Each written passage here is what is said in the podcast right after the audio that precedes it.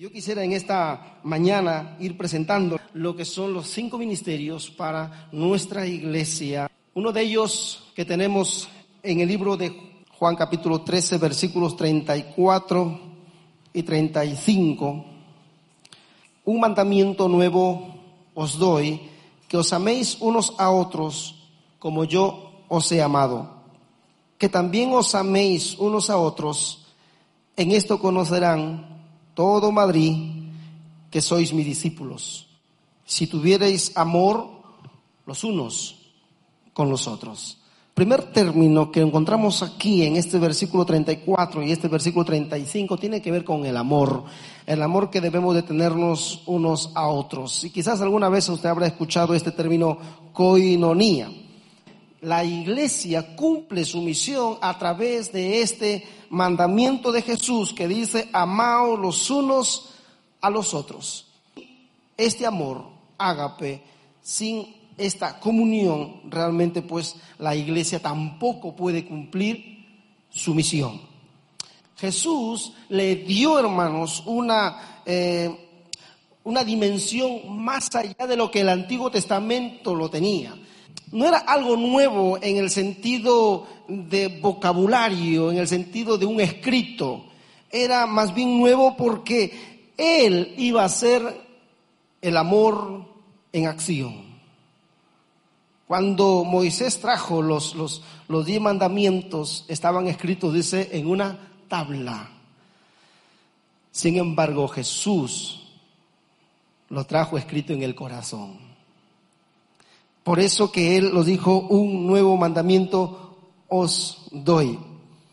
Cualitativamente nueva en su exterior, de naturaleza sacrificial y que demanda una autoentrega de parte de un discípulo para el bienestar del otro. Hermanos, el amor que Dios nos da no es un amor como emoción, acción realmente. No amamos por sentimientos, amamos por convicción y porque tenemos a Cristo en nuestro corazón. Es aquí donde existe la iglesia, hermanos. La iglesia. Cristo está en medio como cabeza, en medio del cuerpo, como nosotros hablamos que es la iglesia. Sin la presencia de Cristo, que es el amor, no hay iglesia. No existe la iglesia. Es bueno vivir en coinonía, pero es malo tener coinonitis, decía Peter Wagner.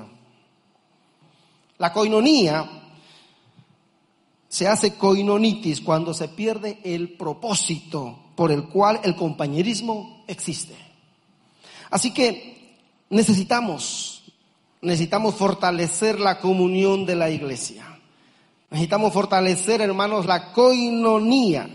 Necesitamos ser guiados para que realmente Dios esté plenamente presente en nuestras relaciones como iglesia y cumplir una misión como Él nos demanda. En segundo lugar, también encontramos otro término que es kerigma que muchos quizás también lo han escuchado este término. En el Pentecostés el Espíritu Santo produce una explosión en los discípulos e inmediatamente salieron a las calles a proclamar esa realidad, hermanos, que había cambiado sus vidas. El compañerismo en coinonía, como decíamos anteriormente, involucra en sí la proclamación del señorío de Jesús de Nazaret. Querigma tiene que ver con proclamar, pero más allá de una proclamación eh, teórica, es algo que tú lo vives. De ahí que es muy importante, ¿verdad?, predicar con nuestras acciones. La iglesia necesita cumplir la misión de decir que Jesús es Señor cuando lo vive cuando sabe que está sumiso al señorío de Cristo. Hermanos, la iglesia es fruto de aquellos que confiesan con su boca y creen en su corazón que Jesús es el Señor según Romanos 19. quiero que sepan que hay una relación entre comisión y confesión. Y esta confesión es nuestra marca registrada como iglesia misionera. De ahí que siempre digo que la iglesia no hace misión. La iglesia es misionera. Nuestra proclamación debe ser verbal y testimonial dentro del querigma. Así que la predicación es querigmática únicamente cuando se dirige intencionalmente a aquellos que aún no han aceptado a Jesús como el Señor. Número uno, ¿qué era? Coinonía. Segundo, querigma. Tercero, diaconía. Jesús nos enseñó, hermanos, la diaconía cuando Él lavó los pies de sus discípulos en Juan capítulo 13. Y quiero decirles que así es como Cristo nos llama a cumplir la diaconía, el servicio. Los tres aspectos del discípulo como siervo, como diácono, son, número uno, su testimonio. Número dos, su servicio personal del uno para con el otro. Y número tres, sufrir por la causa de Cristo. El sufrimiento que debemos llevar hacia nuestras espaldas. Hermanos, Jesús nos juzgará. Él nos va a juzgar por lo que hicimos pero también por lo que no hicimos. El Señor nos demanda a que hagamos un trabajo diaconal, un ministerio muy significativo, hermanos, pero que empieza a veces por lo más sencillo, por lo más bajo. El libro de los Hechos nos describe la coinonía, nos describe el querigma, como hemos estado hablando, la diaconía de la iglesia, pero todo esto trae justamente como resultado la marturia, un poderoso testimonio que tiene que ver con la naturaleza misionera de la iglesia. Martus. Hay muchos términos así en el Nuevo Testamento. Martus, testigo. Como por ejemplo testimonio de lo que se ha visto en un sentido legal, como testimonio de una experiencia, es decir, lo que se ha experimentado o una confesión de fe, una declaración como testigo ocular de algo que ha sucedido o el testimonio evangelístico de la naturaleza de Cristo y su significado. Pero martus tiene que ver con esa palabrita que usted lo conoce mucho, que es martirio. Martirio. Y por lo tanto también hay que saber que, como dijo Pablo en el libro de Segundo de Corintios, que somos embajadores a través del martirio. Somos embajadores.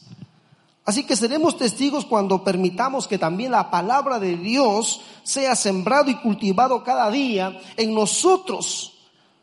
Ahora, cuando la palabra de Dios es sembrado en nosotros y cultivado de esa manera, es a través de matetes. ¿Qué es eso?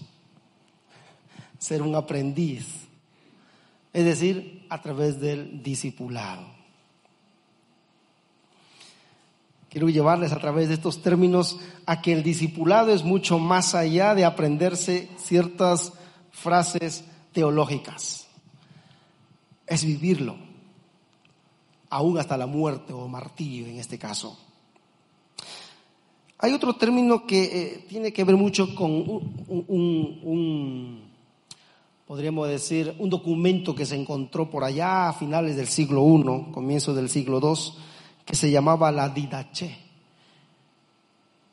Pero tiene que ver sobre todo con una obra literaria que viene de, de ahí viene la palabra griega que significa enseñanza, significa doctrina. El discipulado es más que una simple enseñanza tiene que ver con hacer de la enseñanza un estilo de vida. Es decir, yo vivo en el discipulado, dentro del conocimiento que voy teniendo cada vez más de mi Señor. Así que tiene que ser un discipulado práctico entonces, más allá de la teoría. Y, esta, y esto es justamente vivir al punto de la marturia, el martirio, la muerte. Si queremos ser discípulos de Cristo, tenemos que estar dispuestos a ir aún a la muerte. por causa de Él. El último término, ¿cuántos términos he hablado ya? Muchos, ¿verdad? Cuatro. Bueno, los más conocidos. Número uno, ¿cuál era? Coinonía. Número dos, querigma. Número tres, diaconía. Perdón. Número cuatro, marturia. Didache, por decirlo así, que tiene que ver con la enseñanza, o matetes, que es aprendiz. Por último, no existe quizás una palabra que hable totalmente de estar en la presencia de Dios, como nosotros lo llamaríamos adoración, ¿verdad? Cuando venimos a adorar.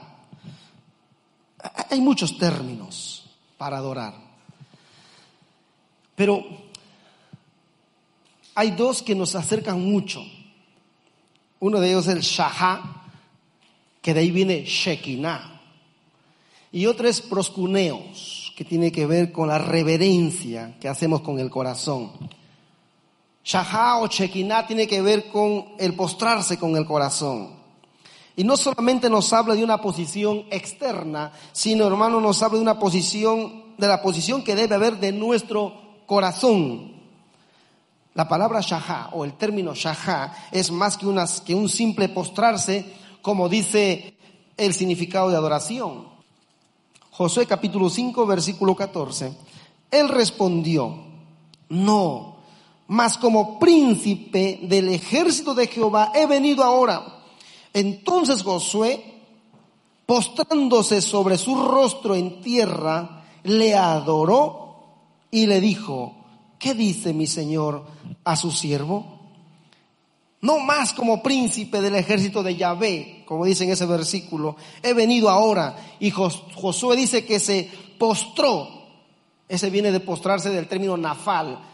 Sobre su, rostro en tierra. Y le adoró el shahá, que tiene que ver, hermanos, con el postrarse totalmente. Que tiene que ver con la posición del corazón. Más allá de la posición física. Proscuneo significa rendir homenaje, hacer reverencia, arrodillarse, es decir, tiene que ver con pros, que se refiere hacia, y cuneo, que tiene que ver con besar, postrarse para besar, como hizo, como hizo por ejemplo Magdalena, ¿se acuerda? Cuando vino a Jesús, besó sus pies, enjugó, dice, con sus lágrimas. ¿eh? Cinco propósitos cinco ministerios, cinco claves que tienen que estar dentro de nuestra iglesia. Tiene que ver con el corazón de nuestra iglesia. Yo le invito en esta mañana realmente a acercarse al Señor y tengan coinonía, comunión, amor, hermandad. Tengan querigma, proclamación, evangelizar, anunciar, tengan diaconía, que es servicio, mayordomía, solidaridad, marturia, que tiene que ver con el discipulado, con la imitación, con el carácter, el shekinah, que tiene que ver con la adoración, la alabanza y el cantar a Dios. Queremos que nuestra congregación vaya en esa dirección. Y eso es lo que yo les propongo en esta mañana.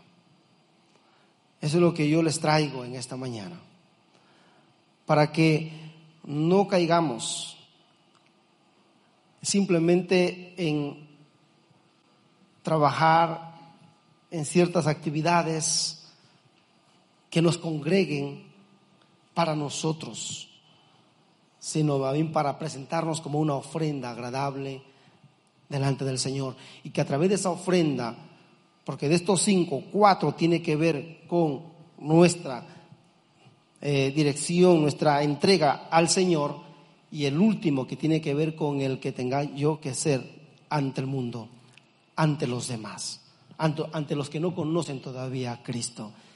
Si queremos tener eh, prosperidad espiritual como iglesia, crecimiento, expansión, estos son puntos principales.